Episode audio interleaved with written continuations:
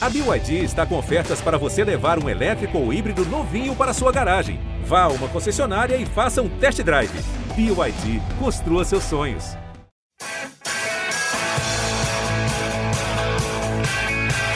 Rolou para Cafu, para Raí, pro gol. E que gol! Partiu o Rogério, pé direito na bola, passou pela barreira.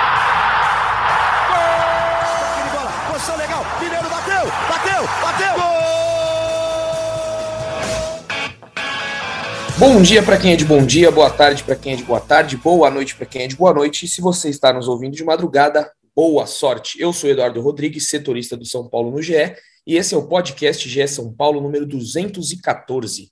E um podcast, eu diria, um podcast de para ligar o sinal de alerta do São Paulo no Brasileirão.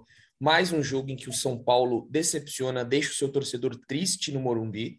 São Paulo saiu vaiado, a gente vai falar muito sobre o empate em 0 a 0 né? O empate sem gols contra o Juventude, que coloca o São Paulo aí, né, um pouquinho mais distante ainda do, dos líderes do campeonato. não sei nem se o campeonato do São Paulo vai ser contra os líderes, né? Ou se vai ser na parte do meio de baixo da tabela. A gente já conversou bastante sobre isso. Só que é bem decepcionante, né? O São Paulo, quando a gente acha que vai, ele não vai para lugar nenhum depois de uma vitória tão boa contra o Palmeiras, uma vitória convincente, todo mundo jogando bem. Pega o Juventude, erra um caminhão de gols, é, conseguiu muitas oportunidades, mas não concluiu em gol. É o que a gente vai debater aqui hoje. Vou passar para o Caião. Caio, você estava lá ontem, né, no Morumbi, mais uma vez. É, você vive uma montanha russa, né, Caio Domingues? Você não aguenta mais essa montanha russa, que é São Paulo Futebol Clube para o seu coração. Depois de uma quinta-feira mágica, um domingo triste, né? Bom, fala Edu, bom dia, boa tarde, boa noite, prazo aí de volta. Cara, estabilidade emocional é uma coisa que passa longe da minha vida há alguns anos, graças ao São Paulo. Né? É, eu acho que a gente fez certo de mesclar a escalação. São Paulo teve dois jogos, muita intensidade, muito desgaste. A gente tem muita coisa pela frente. Eu entendo que o São Paulo tenha mexido a escalação. Olhando no papel, não era uma escalação ruim, mas o, o, com um minuto de jogo, São Paulo tinha perdido duas bolas no meio de campo e tomado dois sustos do Juventude. Um minuto. Com um minuto de jogo, já dava para ver o tamanho da, da, da, desatenção e da falta de compromisso que São Paulo entrou nessa partida. Esse time, especificamente, que estava em campo, foi um time egoísta, e aí eu acho que o Luciano tem muita participação nisso. Em muitas oportunidades ele poderia ter tocado a bola. Teve uma que o Éder estava sozinho, o jogador do Juventude com o corpo todo torto, ele tentou chutar no gol, uma outra chutou do meio de campo. Então, esse time do São Paulo que estava em campo foi um time egoísta. Esse time do São Paulo foi um time com excesso de preciosismo, tinha, quer fazer corta-luz, quer dar toque de calcanhar. Olha, o São Paulo tem que fazer muita coisa antes de poder dar toque de calcanhar e fazer corta-luz. O São Paulo primeiro precisa fazer o beabá. Então, para mim, um, um, primeiro tempo muito ruim, assim, em termos. E, não estou falando em termos de qualidade, assim, porque o Juventude não fez nada, não, não, criou nada contra o São Paulo. Mas em termos de entrega, em termos de compromisso com o futebol, um primeiro tempo irritante do São Paulo, assim, irritante e preocupante. Quando entram os, os jogadores que têm sido titulares, né, que a gente, o Rogério não gosta, São Paulo melhora, é verdade, mas ainda com pouca objetividade. O gol que o Miranda perdeu é imperdível, assim, isso não pode perder. É, o Nestor, para mim, acende o mesmo sinal de alerta do time. O Nestor, assim, tem tomado decisões erradas. Tá, tá para mim, está muito abaixo do Nestor que a gente precisa. E aos 48 do segundo tempo, a bola do jogo, que na verdade foi a do Miranda, mas a bola cai na cabeça do Caleri e até ele perdeu. Então, assim, não era o dia do São Paulo.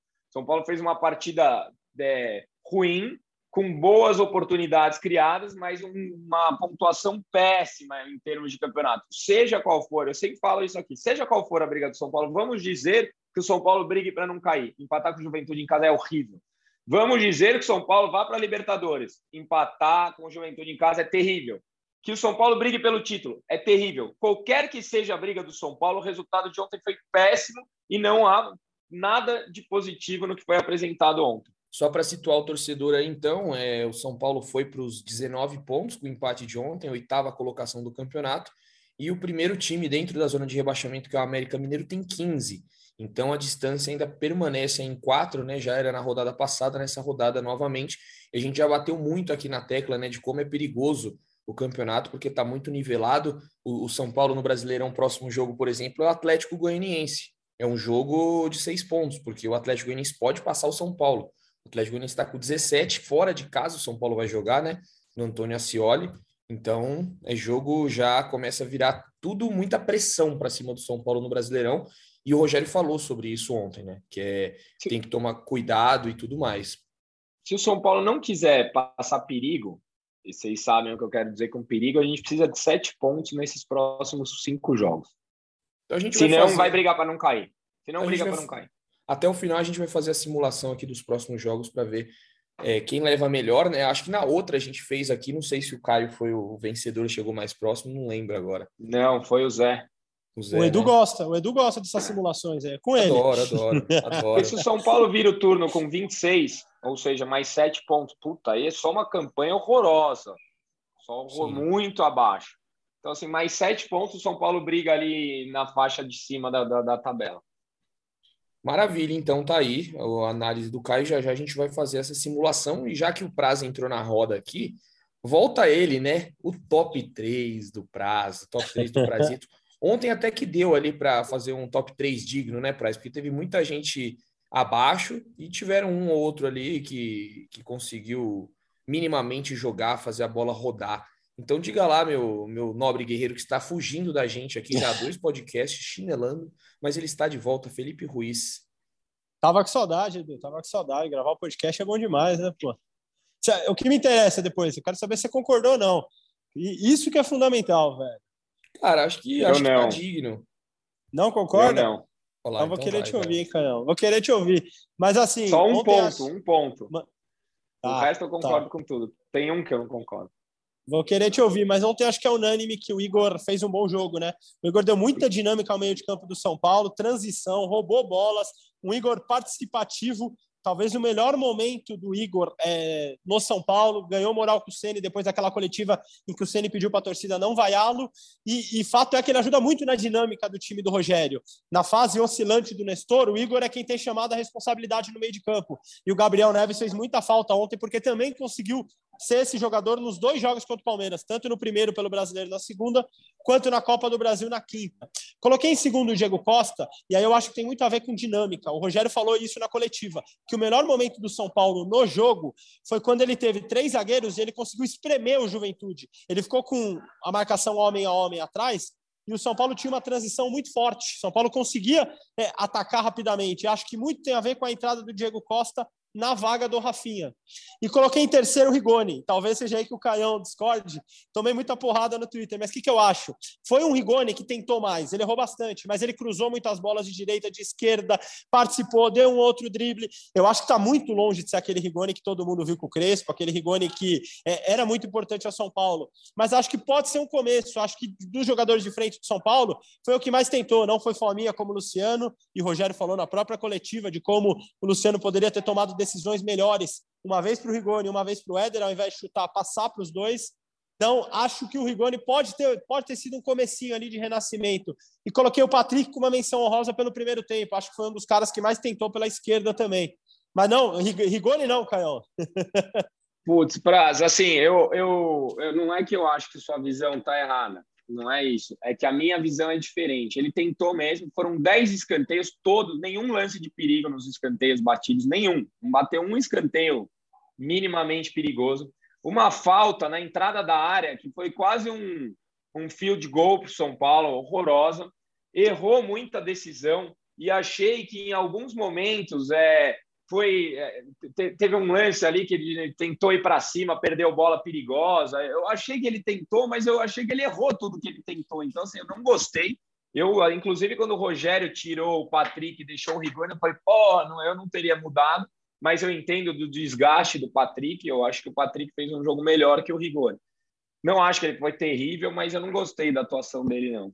Eu, é. pelo menos do estádio, assim, eu fiquei irritado com a participação dele. E, e, doideira isso, né? Porque o Rigoni era um cara que ano passado a gente fazia matéria elogiando ele batendo escanteio, era o maior assistente em cobranças Exato. de falta, ele batia com a perna direita, com a perna direita, ou oh, com a perna direita, com a perna esquerda. esquerda. Teve matéria no Globo Esporte sobre isso, e o cara, do nada, né? É, enfim, então, antes, antes só de passar para não perder o fio, que você falou do Patrick, né? Eu, eu tô com um grande sonho aí do Patrick fazer um gol e dar uma estrela, né? Vai ser o Patrick Estrela. Pronto, era só isso mesmo. Pode seguir. Ele, ele veio forte, velho. Os torcedores do São Paulo vão falar que é difícil para o Patrick virar uma estrela. É, não, não é tão fácil para o Patrick dar uma estrelinha ali. É, só, só para arredondar, eu acho que ele errou bastante mesmo, Caio, mas acho que ele se apresentou muito mais do que outros jogadores de frente. E, e acho que. Né, o Éder, por exemplo do que o Éder, por exemplo. O Éder ontem me incomodou demais. Depois eu até me arrependi de não tê-lo colocado no top 3 negativo. Um amigo meu mandou, pô, como você não pôs o Éder? Talvez ele tenha um pouco de razão, né? Mas no, no, no, negativo, acho que eu abri a fila com o Rafinha. Acho que o Rafinha fez uma das piores partidas com a camisa de São Paulo, errando Sim. muito. Inclusive, um dos erros no começo, Caião, que você falou de vacilo no começo do jogo, foi dele. Ele perdeu a bola na entrada da área ali. Depois tem um outro lançamento longo que ele vai atacar a bola, não ataca, a bola passa. Se o Miranda não chega para salvar, ia ser um lance de perigo é, ia ser um lance de gol. O, o, atacante de juventude ia sair na cara do Jandrei. Então, não gostei do Rafinha ontem. Coloquei o Luciano em segundo. É, e aí, o Luciano ontem, para mim, errou tudo. Além da, das decisões, poderia ter colocado dois, dois companheiros na cara do gol, tanto o Éder quanto o Rigoni. Além disso, o Luciano estava tenso. Não é mais aquele Luciano é, leve, que chega toda hora à frente, que participa de tabelas, triangulações, enfim. Luciano precisa muito colocar a cabeça no lugar ali. É, em terceiro, Nestor. Cara, impressionante como o Nestor não é aquele jogador aqui que chega à frente, que bate bem, que aproxima. Cara, o Nestor ele parece que desaprendeu, assim, não sei o que acontece com o Nestor. É, e coloquei uma menção desonrosa a Miranda pelo gol que ele perdeu na entrada da área. Até acho que o Miranda não estava mal no jogo, mas é um lance muito decisivo ali, né? Se São Paulo faz 1 a 0 ele não teria ganho do Juventude ontem e foi a chance mais clara do jogo como um todo. Então coloquei o Miranda como, como uma menção desonrosa. É, é uma das mais claras do Brasileirão, né? né? no do jogo. mais claras da história. Da história do Morumbi. Porque era só. É, cara, não dá para entender. O Pedro ele fez um anzol, assim, né? Fez um. Não sei. Fez o símbolo daquela marca lá de, de materiais esportivos, que eu não vou dar o. Não vou fazer o merchan. Fez aquilo ali, inacreditável. Você, Caião, atacante que é na várzea, nas não perdia, né? peladas não dá para perder, né? Posso falar, esse é meu estilo de gol. Bate e rebate, eu só ponho para dentro. é isso. É eu mais gosto de fazer. Agora, tem que ter uma menção desonrosa ao Éder também. Hein? E, e, e assim, para mim fica muito claro que muita gente, ah, tem que colocar o Rigoni, ah, tem que colocar o Éder, ah, tem que colocar o Luciano, ah, a torcida, ah, é Luciano. Para mim fica claro as escolhas do treinador. Cada, cada oportunidade que esses caras têm, mais eu entendo por que, que eles não têm, têm oportunidade, cara. Para mim, o Luciano está pensando mais nele do que no time, pelo menos foi assim nesse jogo. O Éder, cara, assim, não tem por que ficar para o ano que vem. E, e, o, e o Rigoni, por mais que tenha tentado, ainda muito pouco, muito pouco. O Éder, para mim, me impressionou ontem. Naquele começo de ano bom que o Éder teve do lado do Caleri, o Éder saía muito da área, o Éder era participativo, o Éder caía pela esquerda, caía pela direita. Ontem o Éder, ele jogou parado praticamente, estático, Sim. esperando bola. Talvez o único lance de movimentação dele foi o lance que o Luciano não tocou a bola para ele, que ele podia sair na cara do gol. Mas o Éder me pareceu muito estático ontem, meio desinteressado no jogo também, é, muito longe daquele jogador do começo da temporada, que até teve um início promissor, saindo Sim. da área, sendo, sendo uma dupla boa para o Caleri, né? Estou contigo. Acho que pelo, pelo salário que ele ganha, pelo custo-benefício que ele teve nesse um ano e meio até agora de São Paulo, não tem que renovar com o Éder, não. Bom, é, é a, o nosso debate aqui deixa claro, né, que aquela, aquela explosão do Rogério Ceni foi justificável, né? Ele pegou, claro. para quem não viu, ele pegou a jaqueta ali, arremessou. É, eu queria saber quanto custa aquela jaqueta, né? Porque olha, a jaqueta tem que Pode ser. te responder? Não custa, porque ninguém acha para comprar. Tá todo mundo querendo. É verdade, todo mundo querendo. Nossa fornecedora de material não coloca a Não coloca. Tá aí então a reclamação do Caio. Que fique. Final, fique sua voz da torcida, hein? Voz fala da torcida. Da... Nesse momento, fala em nome da torcida. Todo mundo quer essa jaqueta e não acha. E não acha, exatamente. É, só, então vamos, já que a gente entrou no tema Sene, sempre as coletivas são muito boas. Ontem, mais uma vez, né, ele, ele deu uma deixou ali claro que precisa de reforço, é, já está até desgastante, né? Toda vez ele vai e fala sobre os reforços. e vai até o dia 18 de julho dessa maneira. Ele acredita que até o dia 18 pouquíssimos jogadores vão voltar do DM, talvez aí Nicão pode, possa voltar, é, o Andrés Colorado e o Thales Costa. É, os, os, demais não retornam até dia 18. Difícil, né? Difícil você, você contratar sem dinheiro. A gente já conversou isso várias vezes aqui, mas acho que vale é, citar, né? É, mais uma vez, porque hoje o Leonardo Lourenço deu a notícia aí de que o São Paulo foi atrás, né? Consultou o Claudinho do Zenit, só que não tem condições. O, o Claudinho já, já recusou, disse que quer continuar na Europa. É, ele foi considerado, acho que, o melhor jogador estrangeiro do campeonato russo, né, no ano passado, na temporada passada. Então é muito difícil você tirar.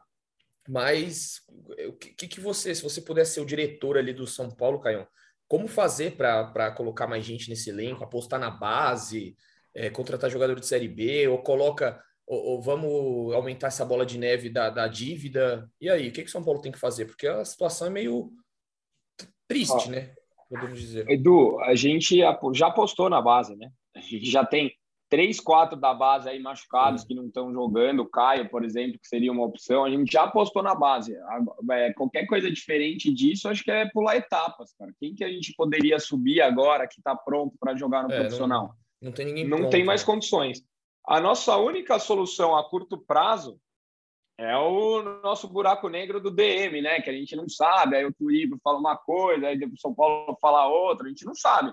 Porque ali dentro tem é, Nicão, ali dentro tem Alisson, ali dentro tem o Sara, ali dentro tem dois, três jogadores que poderiam ajudar agora no, no elenco principal. Não estou nem considerando os que fizeram a, a, cirurgia agora recentemente, né? O Caio e o, e o Arboleda, mas São Paulo teria opções ali dentro. E se o São Paulo quiser minimamente competir, o São Paulo tem que contratar, não tem, não tem alternativa. É, são, eram duas coisas que eu estava rezando muito para acontecerem nessa janela de, de transferências. Uma delas aconteceu, que é o Soares no River.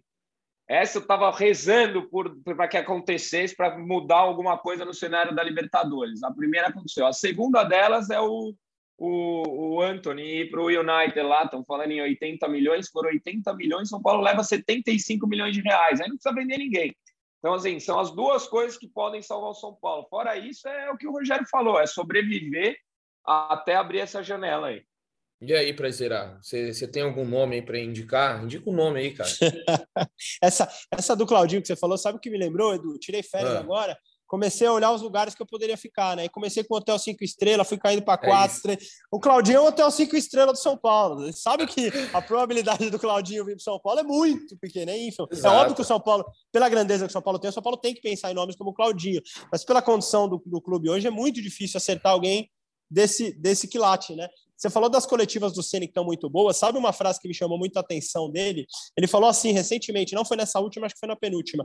Ele falou assim: não precisa me dar grandes nomes, grandes reforços, não. Só me dá todo mundo que está lá no DM. Me dá de novo os 30 jogadores Aí. que eu tinha, é. que eu prometo para você que eu vou ter um time muito competitivo, né? Ou seja, o Ceni ele estava ele tava começando a estar tá contente com o, elenco, com o elenco que ele tinha. Ele estava começando a achar variações, mesmo sem ter velocidade. Ele estava fazendo do São Paulo um time muito competitivo. E é fato que é muito difícil com 20 jogadores, que é o que o São Paulo Paulo tem hoje, você conseguir é, sobreviver em três competições, Sul-Americana, Brasileirão e Copa do Brasil. O cenário do Senna é muito difícil. Pode parecer é, é, choro de coletiva, mas realmente é muito difícil. Desses 20, vários são garotos. Ele até citou na coletiva de ontem, a gente está gravando na segunda, na coletiva de ontem. Ele falou do Beraldo, do Luizão e do Juan, que são jogadores é. que ele praticamente nem sabe o que ele pode contar desses caras, né? O Caião falou que não tem mais quem subir da base. A gente está falando de garotos que nem foram testados ainda. A gente não sabe como o Beraldo vai reagir, como que o Juan vai reagir. Então o cenário é muito difícil. Acho que o São Paulo, a partir do dia 18, quando a janela abre, vai ter que se reinventar. Vai ter que achar, ir atrás de nomes que não sejam tão caros, nomes de jogadores na Série B, de repente, porque na Série A, boa parte dos jogadores já vai ter feito é, os seis jogos e não vai poder sair. Então acho que vai ser uma janela difícil para o São Paulo e de reinvenção. Acho que vai ser esse caminho. Eu, eu só queria fazer uma correção, não uma correção, mas uma observação. Eu não acho que o time de São Paulo não é competitivo. Eu acho que o time de São Paulo é competitivo. São Paulo tem três derrotas no campeonato. Problema é que o São Paulo tem quatro vitórias, porque faltam opções, porque o São Paulo ele compete, o São Paulo compete. Eu estava falando isso no jogo do contra o Palmeiras. Você pega um time que chega praticamente à exaustão, porque o time que teve uma entrega, a gente pode questionar tudo, habilidade, é egoísmo, mas não dá para dizer que é um time que não se entrega. É um time que se entrega. Aí você vai fazer cinco substituições que você tem direito. O nível técnico dessas cinco substituições cai muito no São Paulo. Enquanto no Palmeiras, por exemplo, se é um time 7,5, cai para 7, 6,8. O São Paulo, que é um time 6,5, cai para 5 quando faz as alterações, porque tem jogadores que não vêm jogando, tem, pessoa, tem moleques da base que foram um pouco testados e que ainda não tem uma segurança. Então, o, o, o elenco hoje do São Paulo, com as limitações que a gente tem, é muito aquém do que a gente precisava nesse momento. E mesmo assim, eu acho que é um time competitivo, que perde pouco, mas é um time com pouco alternativa e que vai ganhar pouco porque não tem opções. Na minha, opinião, na minha opinião, né? Tem gente que quer derrubar o técnico, não, não. Longe disso para mim também. E, e, aí, além disso, tudo que a gente falou, né? Podem ter saídas aí, podem ter perdas. O São Paulo pode perder jogadores ainda. E um dos alvos sempre da Europa é Igor Gomes. Ele falou na saída do, do campo também, né? Depois na zona mista ali, ele disse, falou sobre a renovação, é, e ele disse que está muito bem encaminhado. Então é um acerto. O São Paulo tem que renovar, porque daqui a pouco ele pode assinar um contrato aí é, com qualquer equipe e sair de graça. Então o São Paulo tem que correr com essa renovação do Igor Gomes e tentar uma, uma, uma grana aí, né? Eu não sei se o mercado europeu vai pagar tanto quanto o São Paulo quer. O São Paulo já falou em 10 milhões de euros por cada um. Eu acho que não consegue, não. Mas, Edu, o Igor Gomes, além do ganho financeiro, tem um ganho, não vou dizer técnico, porque ele não é dos jogadores mais técnicos, mas é um ganho esportivo, cara. O Igor Gomes é uma peça importante para o Rogério. Podem não gostar, mas é um fato. O Igor Gomes ele precisa renovar, não só pela uma possível venda, mas pelo futebol dentro de campo, porque você não vai renovar com o cara ele sai de graça daqui. E, e, e eu sou dos caras que eu valorizo esse tipo de postura. Você vai valorizar quem? O Marquinhos, que saiu mandando uma banana para o clube, ou o cara que quer renovar, que se entrega, que treina, nunca reclamou, saiu vaiado, nunca falou um A da torcida? Porque quem que você acha que eu tenho que valorizar? É o Igor Gomes. o São Paulo tem que renovar com ele. Ele ficou falei... fora dois jogos e o São Paulo sofreu, né, Caião? Ele ficou fora dois jogos Sim. um, pelo, um pela expulsão e um cartão amarelo. O São Paulo não teve aquela dinâmica no meio, né? O Igor faz é, muita muito. falta pro Senna. Sem dúvida. E eu falei aqui num, num, podcast um tempo atrás que eu tinha certeza que o Igor Gomes iria renovar é, por tudo que ele representa, né? Pro São, o São Paulo representa para ele. É, já tive com a família ali, já conversei com o pai e mãe. Ele tem uma estrutura muito boa, de uma estrutura familiar muito boa e tem uma gratidão muito grande pelo São Paulo. Então, é, eu já esperava essa resposta dele ele, e a aspa dele é boa, né? Eu quero deixar o São Paulo muito bem, é o que seja o que seja bom para os dois lados. Então, ele está pensando em deixar o São Paulo também, porque esses garotos entendem né, a situação que vive o clube, situação financeira que é muito complicada realmente. Como disse o Caio aí, o Anthony, que já saiu faz um tempo, pode render uma bolada milionária e bota milionária nisso para o São Paulo. Né? Enfim, vamos passando aqui, né? Já, já, já, já chegando ao fim do nosso podcast, é, porque tem, antes de falar do, do Brasileirão, só fazer uma projeçãozinha aqui, vamos falar da Sul-Americana. São Paulo enfrenta a Universidade do Chile é, fora de casa pela Sul-Americana.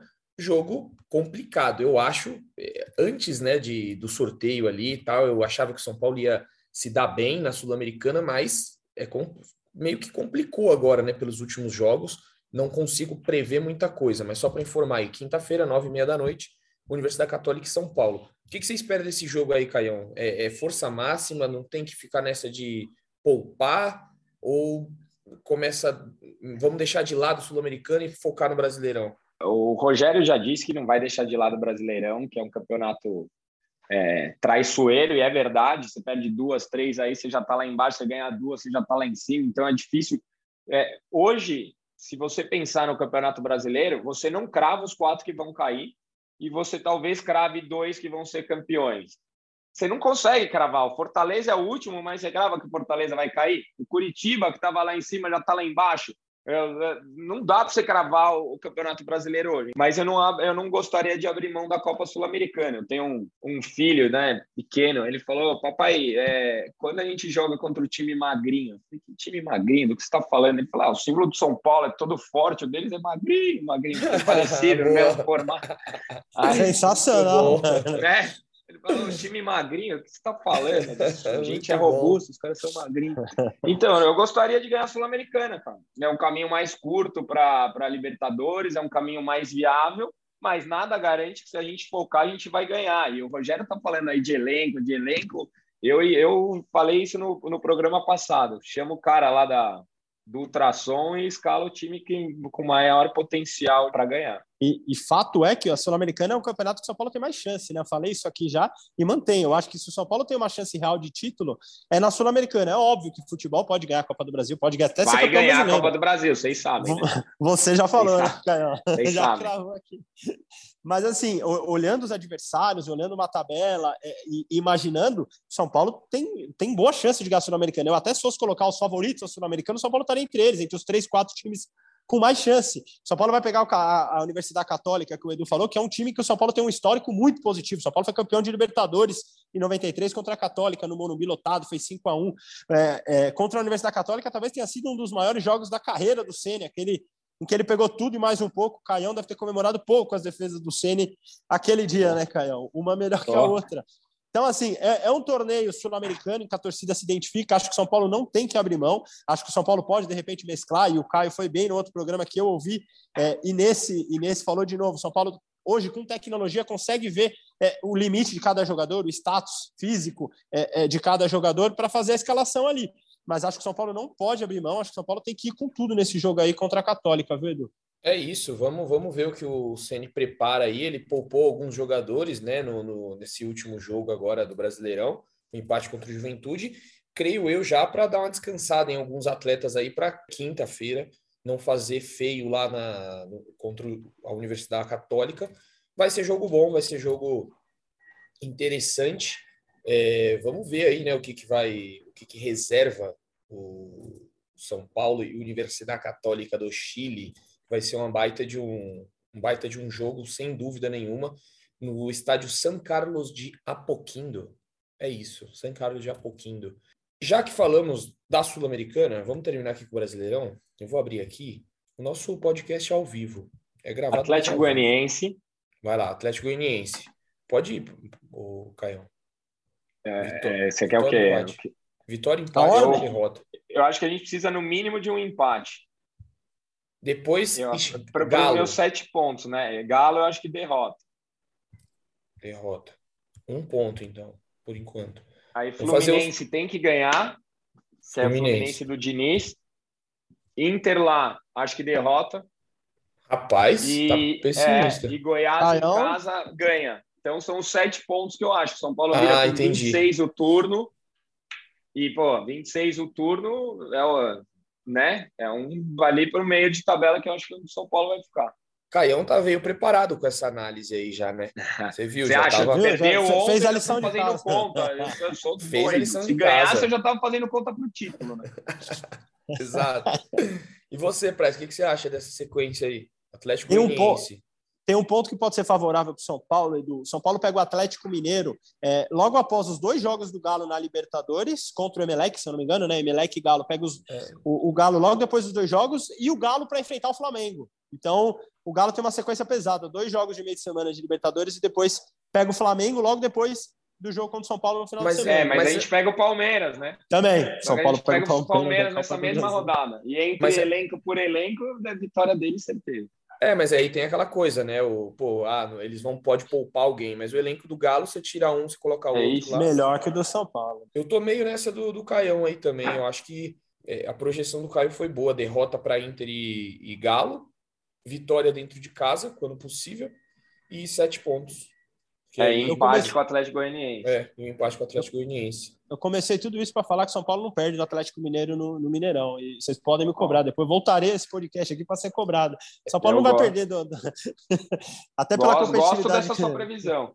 É até pela competitividade que você está colocando no time, esse é um tipo, um tipo, um típico jogo em que é, é necessário você entrar muito intenso. Eu acho que o São Paulo vai entrar. Eu tenho, eu tenho muito mais receio hoje do jeito que o São Paulo joga, num jogo contra o Goiás, por exemplo, na 19 rodada, do que nesse jogo contra o Atlético Mineiro. E aí acho que o primeiro tempo de ontem, o Caião foi muito bem no começo da análise dele. Diz muito. O São Paulo entrou contra o Juventude descompromissado, achando que a qualquer momento ia ganhar do Lanterna do campeonato e não ganhou do Lanterna do campeonato, porque Depois, quando começou a levar o jogo mais a sério, a bola não entrou. Mas no começo do jogo, São Paulo não parecia tão afim de jogar contra o Juventude no Morumbi. É jogo por jogo, Edu. São Paulo e Atlético Goianiense. Acho que São Paulo empata lá. É, acho que não ganha. São Paulo e Galo. Acho que o São Paulo ganha do Galo no Mineirão. Pois, Se São ganhar, Paulo... paga um jantar. Oh, tá no ar. tá no ar. Pizza lá no portão 6 depois de um jogo. Fechou. Tá marcado, hein, Canhão? Fechado, São, fechado. São, São Paulo e Fluminense no Morumbi. Reencontro com o Diniz, né? Acho que o São Paulo empata com o Fluminense no Morumbi. Acho que o São Paulo perde do Inter no Beira Rio e acho que o São Paulo ganha do Goiás de novo. Isso daí vai dar o quê? Oito pontos, né? Não dá tão a mais pontos. do que vocês falaram. Acho que o São Paulo faz oito pontos nessa sequência aí. Nossa, o Praz veio com tanta animação que eu achei que ia dar uns 15 pontos, né? Não, é, deu, deu um a mais que o nosso. Achei que a gente ia terminar o turno na liderança. na liderança. 20, 28 pontos. São Paulo faria 28 pontos nessa minha previsão. É isso. Então vamos, vamos terminar, né? Depois dessa projeção astronômica de Felipe Ruiz, tem que até terminar o programa aqui. Bom, mas então, galera, é, já terminando, deixando um abraço para todos aqui, só para avisar, a gente vai ter uma matéria legal e o José Edgar de Matos entrevistou o pai de Thierry Henry, mas não é aquele, galera, da França. É o Thierry Henry do São Paulo, sub-15 do São Paulo, Thierry Henry, que fez dois gols agora no final de semana pelo Sub-15. Vai ter uma matéria legal aí com o pai de Thierry Henry. Vocês vão descobrir tudo sobre ele. Então, spoiler para vocês aí, só para deixar registrado aqui. Amigos, se vocês tiverem alguma coisa para falar, alguma sugestão, alguma crítica, reclamação, fiquem à vontade. Eu já vou dando meu abraço aqui para vocês. É, só agradecer de novo pelo convite e manter a fé, porque o otimismo você vê que está caindo. É. é isso, Caio. Terminou em alto esse podcast. Praz, aquele abraço. Aquele abraço Eduzinho. Bom demais voltar a gravar com vocês. E toque final as coletivas do Sene. Ele sempre tem analisado muito o elenco e, e, feito projeções. Ontem me chamou muito a atenção uma pergunta do Ivan Drago: expectativa realidade. E aí o Ceni falou assim: eu acho que eu, eu vou muito nessa linha. Eu acho que em rendimento o São Paulo atende às minhas expectativas. O São Paulo fez muitos bons jogos nessa temporada, mas em resultado nem tanto. Acho que o São Paulo talvez tenha jogado para estar um pouquinho melhor no brasileiro. Em um outro jogo não conseguiu ganhar. Ontem contra o Juventude foi um caso. Uns quatro pontos a mais. Por aí, Caio, tô contigo. Acho que seria. O São Paulo hoje tem 19. Acho que o São Paulo poderia ter 23 pontos e tá ali no, no G6. Acho que não é. está tam, também. Corinthians e ontem, acho. Corinthians e ontem, exatamente. Dois jogos que São Paulo poderia, poderia ter ganho. Mas acho que é isso. Acho que não tem muito mais o que tirar desse elenco. Acho que o trabalho do Ceni ainda é bom como um todo.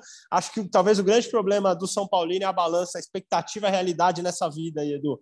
Sempre bom estar aqui. Aquele abraço. É isso, amigos. Obrigado aí a todos, todos que nos ouvem diariamente, diariamente não, né? Semanalmente. Agradeço. E deixo aquele beijo no coração e um abraço na alma de cada um de vocês. Valeu!